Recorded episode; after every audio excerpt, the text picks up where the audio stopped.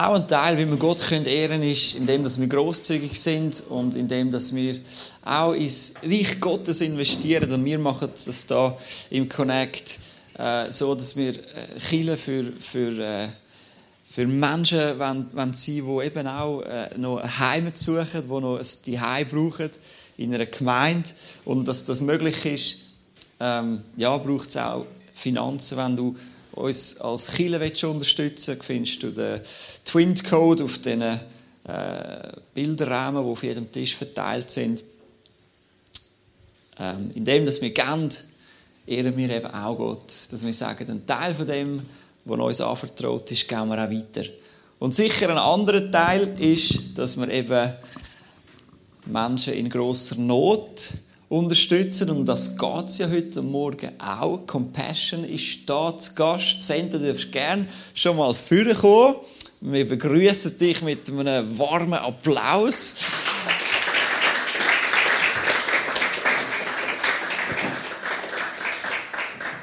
Mega schön, dass du heute da bist ähm, und uns etwas weitergibst von deinem Herz, aber sicher auch von der DNA von Compassion Schweiz oder weltweit, ist ja eine Organisation, die weit über die Schweiz rausgeht. Und eben, ihr habt eure Aufgabe unter den Schwächsten, sage ich jetzt mal, in dieser Welt, unter den Verletzlichsten, nämlich unter den Kindern. Und ähm, ja, was du ähm, erlebst oder, oder was dir auf dem Herz brennt, gibst du nachher gerade weiter. Ich darf noch zwei, drei äh, Worte zu dir sagen. Du hast gesagt, du wohnst in Schwerzbach in Zürich-Oberland und bist zur Hälfte eben für Compassion unterwegs. Du gehst von Kille zu Kille oder dort, wo du eingeladen wirst und, und du vorstellen, was Compassion macht und natürlich auch das Anliegen von Compassion ähm, weitergeben. Und nebendran machst du noch einen Dolmetscherjob. Also sie kann Spanisch, Französisch, Englisch und Deutsch. Und wahrscheinlich noch ein paar andere Sachen, die du mir nicht verraten hast. und du liebst das Multikult. Du hast gesagt, du bist gern unter verschiedenen Menschen und dir gefällt das, äh, wenn eben äh, verschiedenste Sprachen und Nationalitäten und so zusammenkommen. Und du bist ja sicher bei Compassion am richtigen Ort, oder? Und äh, ja, ähm, dir ist jetzt die Bühne frei. Wir sind gespannt auf das, was du bringst. Wir sind in unserer Serie Love God, Love People.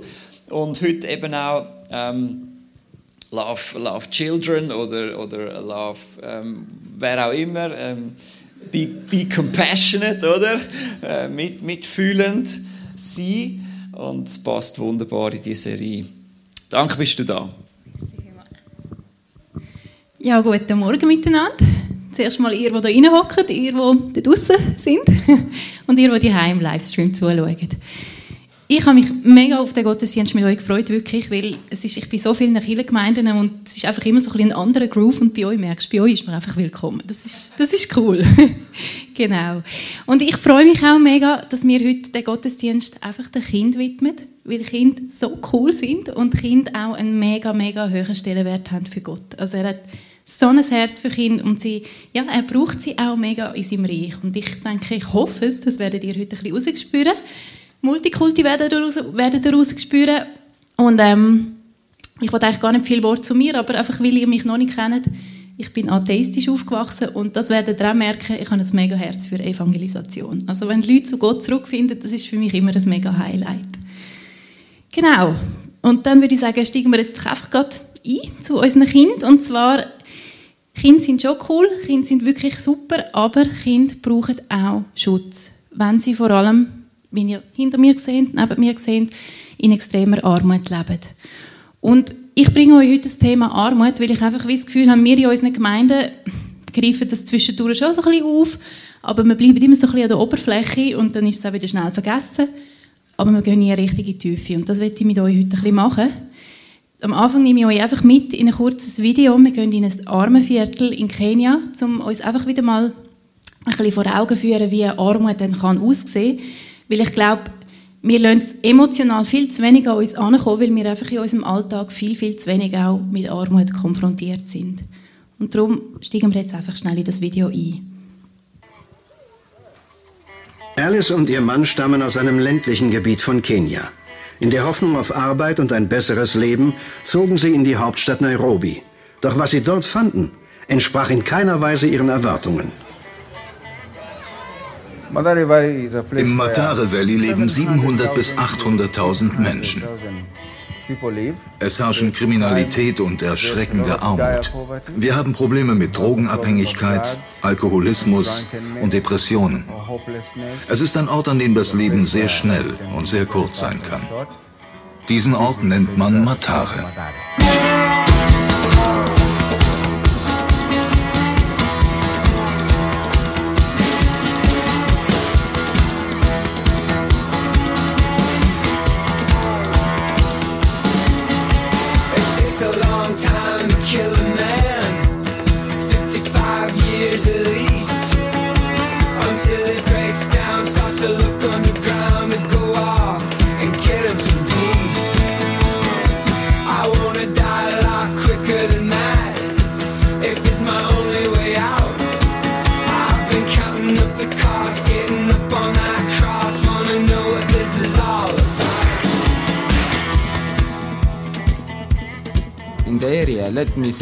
Die meisten Leute in dieser Gegend sind Alkoholiker, weil sie am Leben verzweifeln. Du bist davon abhängig. Du musst trinken, um deine Probleme zu vergessen. Du vergisst deine Probleme, du gehst schlafen und morgen ist ein neuer Tag. Das sind die Schmerzen des Alltags. Genau, das ist jetzt einfach so ein, ein kurzer Ausschnitt, äh, ein paar Facetten von Armut. Ich weiß nicht, wie es euch geht, wenn ihr so Bilder seht. Was geht euch so einfach so durch den Kopf? Welche Gedanken kommen euch? Wenn ihr genug laut ruft, dann können wir mal ein bisschen... Ungerecht, sagst du, ja. Erschreckend.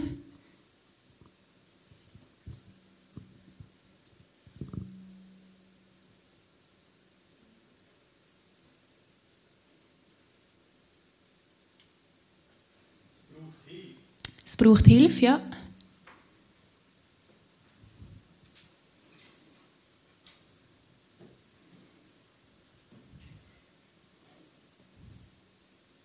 Ja, es ist interessant, dass ich stelle die Frage eigentlich immer und es ist meistens einfach mal Schweigen am Anfang. Einfach Betroffenheit, Schweigen, nicht wissen, was sagen. Und ich merke auch bei mir, es macht mich schon traurig, aber vor allem macht es mich hässig. Es ist wirklich so eine Wut, die in mir raufkommt und ich denke einfach, es schreit so zum Himmel. Und es schreit ja wirklich zum Himmel, weil Gott sieht ja, was auf unseren Erden abgeht. Er sieht genau. Und manchmal denke ich dann auch, wie weh muss ihm das tun, wenn er sieht, wie all die seine geliebten Geschöpfe einfach so sinnlos zugrunde gehen. Wir können seinen Schmerz nicht wirklich messen, aber ich glaube, wenn wir die Bibel mit dem Filter lesen, dann sehen wir ganz, ganz deutlich, wo er sein Herz hat.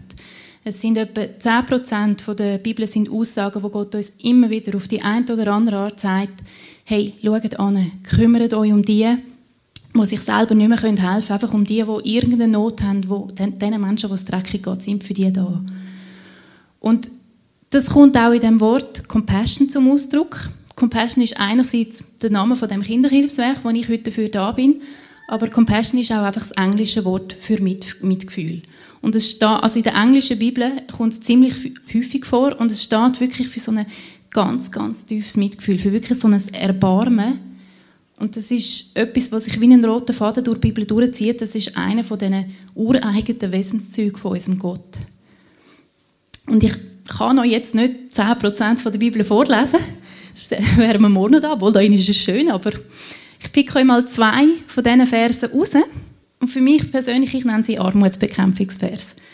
Das ist zum einen mal der Johannes, ich muss da ein bisschen spicken, der sagt, ich finde, er wird recht deutlich in seinem Brief, er sagt, wer aber irdischen Besitz hat und sieht seinen Brüder Mangel leiden und verschließt sein Herz vor ihm, wie bleibt die Liebe von Gott in ihm? Kinder, lasst uns nicht lieben, einfach mit Worten, nur mit der Zunge, sondern in Tat und in Wort. Ich glaube, die Worte sprechen ziemlich für sich allein. Aber das, was der Johannes da zu seiner Zeit damals gesagt hat, das ist eigentlich schon gar nichts Neues gewesen. Der Salomo hat es viel früher schon ganz, ganz ähnlich formuliert. Und er sagt es so, ich lese es euch schnell in zwei Versionen. Einerseits, weigere dich nicht, dem Dürftigen Gutes zu tun, so deine Hand von Gott hat, solches zu tun. Das ist die Luther-Version oder ein bisschen moderner Ausdruck in der Hoffnung für alle. Wenn jemand deine Unterstützung braucht und du ihm helfen kannst, dann weigere dich nicht. Vertröste ihn nicht auf morgen, wenn du ihm heute helfen kannst.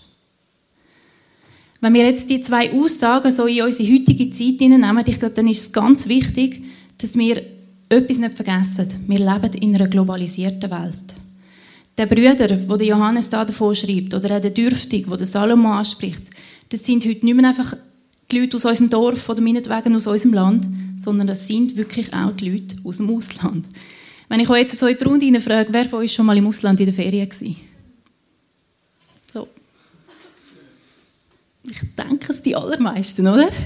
Und ich denke, ihr geht auch mit mir einig, wenn ich euch sage, ja, wir alle brauchen in unserem Alltag Sachen, die aus dem Ausland kommen, Essenzeug, die aus dem Ausland kommt. Und ich glaube, wenn wir das machen, wenn wir reisen, wenn wir Sachen konsumieren und brauchen, die aus dem Ausland kommen, dann können uns auch die Menschen, die dahinter stecken, nicht einfach egal sein. Sie sind unsere Mitmenschen und die unter ihnen, die Jesus angenommen haben, die den Willen vom Vater im Himmel tun, die sind laut Gottes Wort unsere Geschwister. Und ich sage das bewusst immer mit Nachdruck, weil ich manchmal das Gefühl habe, wir mit unserem westeuropäischen Denken, wir wissen gar nicht mehr richtig, was Familie heißt. Aber wir sind eine Familie, eine weltweite Gemeinde, ein Lieb Christi. Und als die eine große Familie haben wir unter anderem den Auftrag, uns um Menschen in Armut zu kümmern. Jetzt denken ihr vielleicht, ja, ist ja schön und gut und recht, das wissen wir irgendwo. Vielleicht denken ihr, ja, wir machen ja schon etwas, was können wir denn noch mehr machen, was können wir noch anders machen? Und ich glaube, an dieser Stelle ist es ganz, ganz wichtig, einfach mal anzuhören, den Menschen zuzuhören, die selber von Armut betroffen sind, was dann für sie wirklich Armut ist. Und das ist mega spannend, weil sie erzählen nicht in erster Linie von dem materiellen Mangel, wo wir sofort daran denken, sondern sie erzählen viel, viel mehr von einer emotionalen Last. Sie sagen dir, ähm, ich fühle mich misshandelt, ich fühle mich verachtet, ich schäme mich, man bietet mich aus, ich habe keine Hoffnung, ich habe überhaupt keine Zukunftsperspektive, ich fühle mich minderwertig und sehr oft auch, ich habe Angst. Und ich glaube, wenn wir das so hören, dann dämmert uns, dass Armut so viel tiefer geht, als eben einfach kein Dach über, dem Kopf haben, kein Zugang zu Medizin, kein Essen. Armut bedeutet eigentlich Mangel auf allen Ebenen.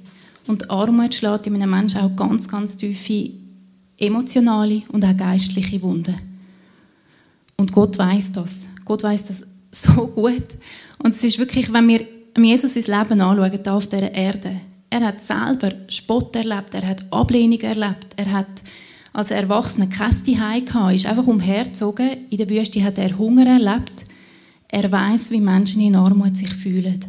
Und darum weiß er auch, wie wir Armut bekämpfen können und ich finde, er hat uns das ziemlich radikal vorgelebt. Wenn wir wirklich so ein bisschen schauen, wie Jesus unterwegs war auf dieser Erde, dann merken wir, wie Gott einfach uns immer ganz persönlich in unseren Bedürfnissen abholt. Ich nehme euch zwei Beispiele raus, ähm, wo Jesus vor dieser Menschenmenge gestanden ist, bei der Speisung der 5000. Hat er gesehen, die sind wie Schafe ohne Hirt, die brauchen eine Führung und er hat angefangen, sie über das Reich vom Vater zu lehren, vom Vater im Himmel. Aber gleichzeitig hat er auch gesehen, wir sind an einem Ort, sie haben schon stundenlang nichts gegessen, es ist eine riesige Menschenmenge, die Leute brauchen auch liebliche Speise. Und er hat ihnen auch das gegeben. Oder dann das Beispiel von der Ehebrecherin, das finde ich persönlich wirklich ganz ein schönes Beispiel, weil die Frau hat eine emotionale, emotionale Not gehabt. Sie hat Annahme gebraucht, sie hat Vergebung gebraucht, auch eine liebevolle Richtungsweisung und all das hat Jesus ihr gegeben. Er hat, er hat sie nicht verstoßen. Er hat nicht gesagt, hey, fahr ab. Sondern er hat gesagt, schau, gang, du kannst gehen, aber sündige nicht mehr. Wirklich. Und das ist, ich finde das so schön zu sehen, Jesus bleibt stehen für jeden Einzelnen. Und holt wirklich jeden dort ab, wo er steht oder sie steht. Und so holt Gott auch Menschen langfristig über Jahre hinweg zu der Armut raus. Und da möchte ich euch dazu jetzt einfach mitnehmen in Geschichten von Kindern, heute auch junge Erwachsene, die gesehen haben, wie sich dank einer lokalen Kirchengemeinde, einfach dank dieser Liebe von Gott, dank Compassion schlussendlich, ähm, ihr Leben sich zum Guten gewendet hat. Also so ein bisschen das Vorher, Nachher.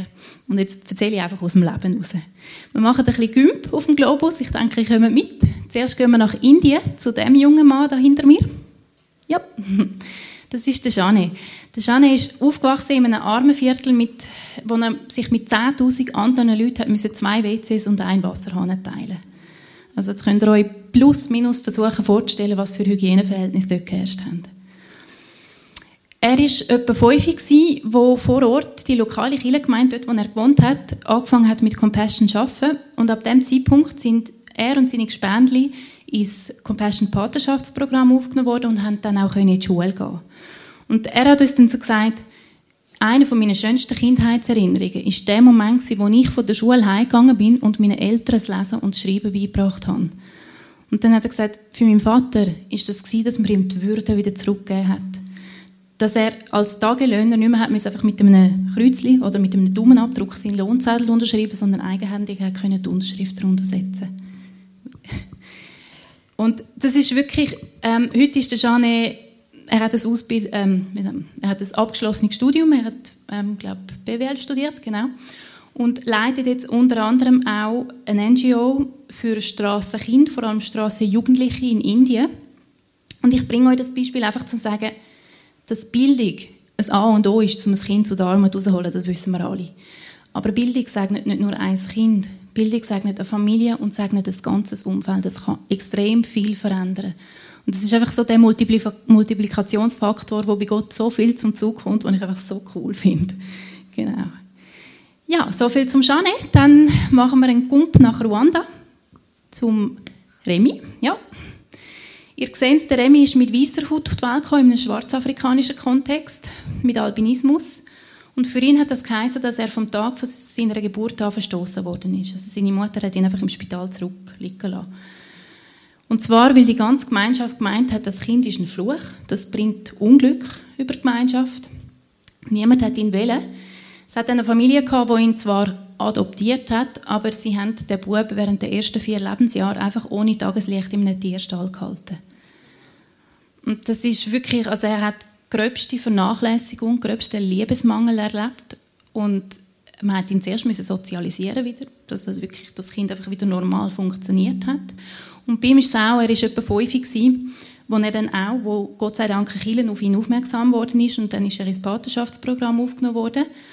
Und dann ist er jeden Tag abgeholt worden von den Betreuungspersonen aus der Kirche. Das sind einfach Leute wie, wie ihr, wie ich, unsere Glaubensgeschwister. Dann hat er in die Schule gehen und hat aber auch mehrere Stunden pro Woche in dem Compassion Kinderzentrum verbringen, wo er mit den anderen Kindern mal grundlegende Hygiene gelernt hat, auch den Umgang mit Geld, einfach wie sie sich auch selber können in die Gemeinschaft. Und für ihn ganz, ganz wichtig war, er hat wirklich die Liebe Gottes erleben. Er hat Gott können kennenlernen, ganz praktisch. Das sind, wie gesagt, unsere Glaubensgeschwister. Sie machen mit diesen Kindern das, was wir mit uns auch machen, sprich zusammen Bibelgeschichten durchgehen, zusammen Lobpreis singen, zusammen beten. Und es ist mega spannend. Der Remy hat uns dann erzählt, ja, für mich sind es die Geschichten wie der Hiob oder der Josef, der von seinen Brüdern verkauft worden ist, wo mir Mut gemacht haben. Weil ich einfach gemerkt habe, egal wer mich da außen ablehnt, Gott treibt mich durch und das hebt durch alle Böden. Und das ist so, wirklich so eindrücklich. Und Ganz wichtig für den Remy war auch, dass er seine Paten hatte, die ihm geschrieben haben, regelmäßig geschrieben haben. Und das war eine Familie, die ihm wirklich in den Brief geschrieben hat, unser lieber Sohn oder unser liebe Brüder, wenn es das Mädchen war aus dieser Familie. Und ihr seht ihn, er ist erwachsen, er ist etwa 30 heute, er brüllt heute noch, wenn er über das redet. Das ist ihm so tief inne, das Wissen, meine Familie hat mich nicht wählen, aber die Familie, die so weit weg war, hat mich irgendwo wie einfach ein Stück weit in die eigene Familie aufgenommen. Und das ist schon, also ich sage einfach die Beziehungsarbeit, sowohl von der Pater, aber auch von den Leuten vor Ort, die sind so ausschlaggebend, dass ein Kind, gerade ein Kind wie der Remy, kann Selbstbewusstsein aufbauen und Kinder, die in Armut leben, haben oft ein tiefes Selbstbewusstsein, dass sie einfach merken, ich habe einen Wert, ich bin jemand. Und das, ja, das ist auch eines von diesen A's und O's. Genau. Jetzt gehen wir noch ein bisschen weiter. Jetzt gehen wir noch auf Honduras. Kennen ihr jemanden auf dem Foto? Es ist definitiv nicht das beste Foto, ich weiß. Aber kein anderes, ist auch nicht schlimm.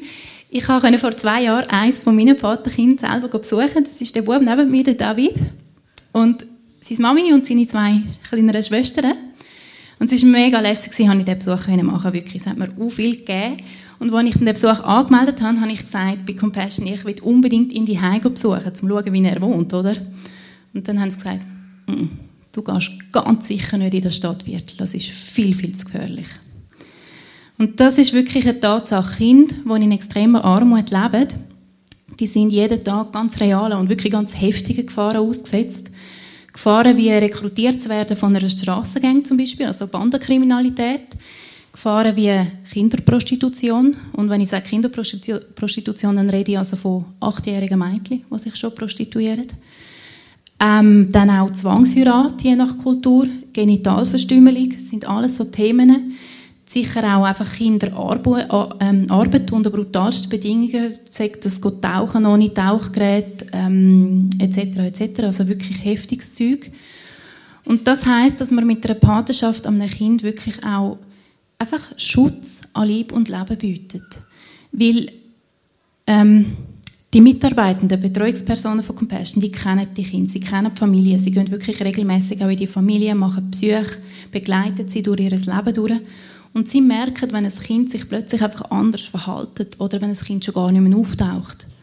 Und dann gehen sie dieser Sache wirklich nach. Und das kann wirklich auch bedeuten, dass sie sich gegen ganze Dorfgemeinschaften stellen halt in stundenlanger, feinfühliger Überzeugungsarbeit die Leute überzeugen, hey, eine Zwangsheirat ist nichts für das Mädchen in diesem Alter. Oder auch, auch zum Thema Bildung, nochmal schnell zum Zurückgehen. Es gibt viele Familien, die dann finden, ja, mein Kind ist ja ein Mädchen, lohnt sich ja eh nicht. Oder mein Kind, ich brauche es als Arbeitskraft auf dem Feld. Und auch dort, sie müssen anhocken, sie hocken an mit den Eltern und es braucht manchmal etwas, bis sie umdenken können. Aber ähm, durch das, dass sie einfach die langjährige Beziehung haben, durch das, dass sie immer wieder dran sind, ist auch ein Vertrauen da, wo das geht. Und das ist so ein bisschen das Credo, das wir auch haben. Die Einheimischen arbeiten unter den Einheimischen, weil sie einfach die Mentalität kennen, sie wissen, wie sie mit ihren Leuten umgehen müssen. Genau. Ja, dann reisen wir noch weiter. Gehen wir von Honduras noch zu der Mariam, genau, auf Uganda, nochmal zurück auf Afrika. Mariam hat als Kleinkind eine Art wie einen Entwicklungsstopp gemacht. Sie hat nicht mehr gegessen, sie ist nicht mehr gewachsen, sie hat auch nicht mehr geredet. Und dann hat ihre Familie u lang gehabt, zuerst bis sie mal das Geld zusammen haben für einen Arztbesuch. Sie haben das geschafft irgendwann und dann hat man bei der Mariam einen Herzfehler festgestellt, der ganz sicher ohne Operation zum Tod geführt hat es ist eine muslimische Familie und dann haben sie gedacht, okay, was machen wir jetzt? Keine Ahnung, wir sind am Verzweifeln. Und dann haben sie gewusst, okay, da ist Compassion in den, in und so. Die Mutter war mega skeptisch, gewesen, aber sie hat dann gefunden, okay, jetzt weiß ich nicht mehr, wie weiter, jetzt gehen wir mit dem Kind zu diesen Compassion-Mitarbeitern. Mariam ist sofort aufgenommen worden ins Patenschaftsprogramm, hat ihr auch sofort die Operation ermöglicht und das ist auch etwas, jedes Patenkind wird wirklich regelmäßig medizinisch untersucht und man gibt ihnen, was sie brauchen, auch an Gesundheit. Das Coole an der Geschichte von Mariam finde ich, ich meine, ihr seht sie, jetzt ist sie ein gesundes Kind, quietschfidel, alles in Ordnung. Und das Coole ist wirklich, dass durch ihre Geschichte in dem Dorf ganz viele von der muslimischen Familie einfach wie Vertrauen haben können fassen zu den Kindern, dass das eingebrochen ist. Und das ist etwas, was wir immer und immer wieder hören, wie einfach ganze Familien, andersgläubige Familien, ihr Leben Jesus geben, einfach aufgrund von dem einen Kind, das sich im Kinderzentrum verändert und anders wird und aufblüht. Und das ist für mich, also wirklich, ich meine, die Kinder, die Familie, sie finden in Jesus wirklich eine Hoffnung, die stärker ist als ihre Armut. Die Armut ist nicht von heute auf morgen weg. Und doch haben sie eine Hoffnung, die sie durchträgt. Und das ist so, also für mich ist das so begeisternd, einfach zu sehen, was kann passieren, wenn wir als weltweite Gemeinde zusammenstehen und wie viele Leute, gerade durch Kind, zurückfinden zu unserem Gott. Das ist einfach ein Halleluja. Genau. Ja, ähm, mögen ihr noch? Sind ihr noch da? Da, da tönt sie ja, bei euch sehe ich es nicht so richtig. Mal, ist glaube ich gut. Ihr draußen? Ja. gut, dann bleiben wir ganz schnell in Uganda. Ähm, gehen noch zu einer Familie, wo, wo ich finde, so die Hoffnung kann manchmal ganz praktisch daherkommen, ganz pragmatisch. Es ist eine Familie mit zwei Zwillingsbuben, der Legend und der Rogers. Die zwei Jungs sind so stark, ja Legend, ich weiß. genau. Ähm, die zwei Jungs sind so stark unterernährt gewesen, dass sie wirklich einer von der Kille dort Betreuungspersonen ist auf die Jungs aufmerksam worden und hat gesagt, hey, sofort ins Patenschaftsprogramm. Jetzt geht es noch gut. Sie können im Kinderzentrum regelmäßig und auch gesund essen. Sie kommen Essenspäckchen für die Heim über. Aber voran hat uns Mutter gesagt, haben sie zum Teil mehrere Tage am Stück einfach nichts, nichts, nichts zu essen gehabt. Und dann haben sie angefangen, Blätter an den Bäumen zu essen, um einfach den Verdauungstrakt im Gang zu halten. Und das ist schon, also ich finde es voll, voll eindrücklich irgendwie. Und dann hat man diesen zwei Eltern die Frage gestellt, ich finde es eine komische Frage, aber man hat ihnen die Frage gestellt, was würdet ihr Jesus fragen, wenn ihr ihn jetzt gerade so physisch vor euch hättet? Könnt ihr euch mal überlegen, was würdet ihr Jesus fragen, wenn ihr ihn gerade so physisch vor euch hättet? Die Mutter hat auf jeden Fall gesagt, ich würde ihn fragen, ob er zufrieden ist mit der Art und Weise, wie ich ihm nachfolge. Und das finde ich schon, was für eine Demut hey. Das aus dem Mund von einer Frau, die so Entbehrungen leidet. Und auch der Vater hat eine schöne Antwort gegeben, gesagt, hm, ich würde Jesus gar nicht fragen. Ich würde einfach mit ihm tanzen. Und irgendwie auch das, auch so ein Familienvater, der so eine Last auf seinen Schultern hat, aber kein Vorwurf, nichts. Er würde einfach mit seinem Schöpfer tanzen. Als ich die Geschichte das erste Mal gehört habe, habe ich sie so ein weitergesponnen und habe gedacht, wie muss das für solche Leute sein, wenn sie Aussagen wie zum Beispiel im Psalm 37, 25 hören oder lesen. Wenn sie lesen, ich bin jung ich bin alt geworden, aber nie habe ich den gerecht Verlag gesehen, noch sein Samen, also seine Nachkommen, um Brot betteln. Und dann habe ich den Gedanken noch ein bisschen weitergesponnen und habe gedacht, hey genau, wir können für solche Leute Gottes Antwort auf so eine, so eine Aussage sein. Wir können dafür sorgen, dass solche Leute sagen, hey, Gott hat mich nicht vergessen. Er hat andere auf mich aufmerksam gemacht und so für mich gesorgt. Versteht ihr, es ist so ein Privileg, wirklich bewusst sage ich, ein Privileg, können zu helfen und können grosszügig sein. Und es ist eben nicht nur ein Privileg, sondern es bringt auch uns mega viel Segen zurück. Und auch das ist etwas, wo, wo sich genau auch wie ein roter Faden durch die Bibel durchzieht, wo Gott uns immer wieder sagt. Und da möchte ich euch einfach noch schnell zwei Vers lesen, die für mich so ein bisschen zu Schlüsselvers geworden sind, aus Jesaja 58, Vers 10 und 11. Ähm, es ist Gott, der damals zu seinem Volk redet, insofern auch zu uns heute. Und er sagt, nehmt euch den Hungernden an und gebt ihnen zu essen. Versorgt die Notleidenden mit allem Nötigen. Dann wird mein Licht eure Finsternis durchbrechen. Die Nacht um euch herum wird zum hellen Tag. Immer wird ich der Herr euch führen. Auch in der Wüste werde ich euch versorgen. Ich gebe euch Gesundheit und Kraft. Ihr gleicht an einem gut bewässerten Garten, an einer Quelle, die nie versiegt. Lasst das mal ein bisschen setzen. Das ist so ein gewaltiger Segen, wo Gott uns da verspricht. Und mit dem, ich nehme das wirklich bewusst, mit dem wollte ich euch, ich hoffe, Sie spüren mein Herz, ich wollte euch wirklich einfach begeistern, in Kinder zu investieren. Sowohl in unsere Kinder da, aber auch in Kinder im Ausland.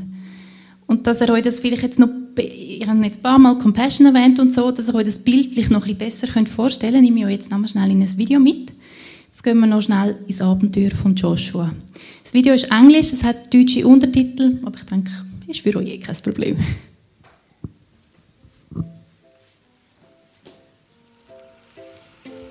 One,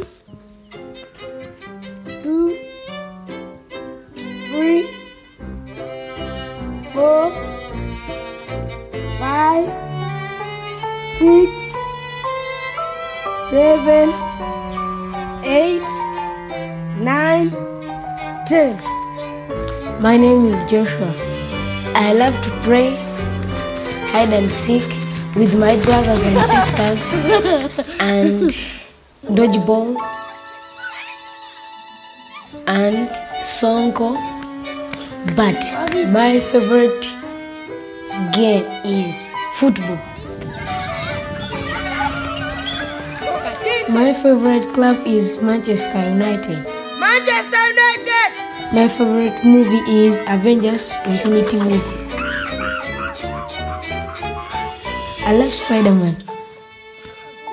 I love Netherlands. This is where my sponsor lives. His name is Tim. He Sent me happy birthday letters and gift letters. I love him.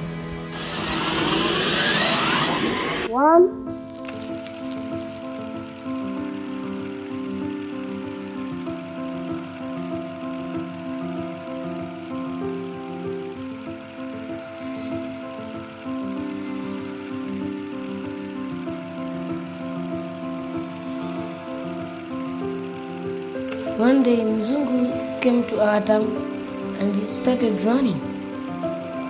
That was a mascathlon.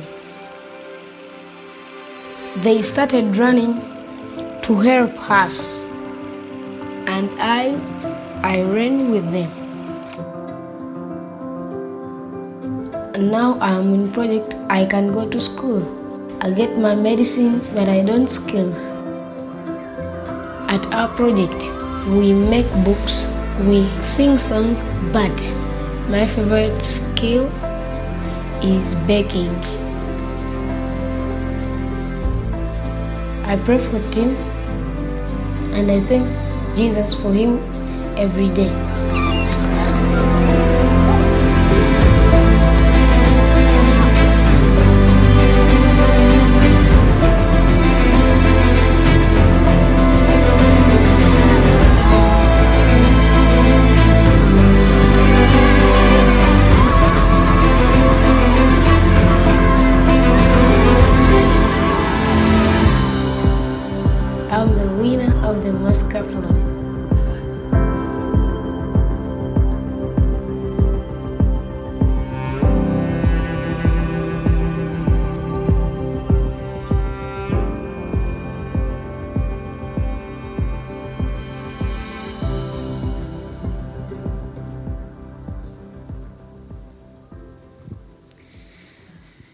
Ihr habt es gesehen im Video, dass unter anderem eine wichtige Person im Leben von Joshua gibt, der Tim, sein Pate aus Holland.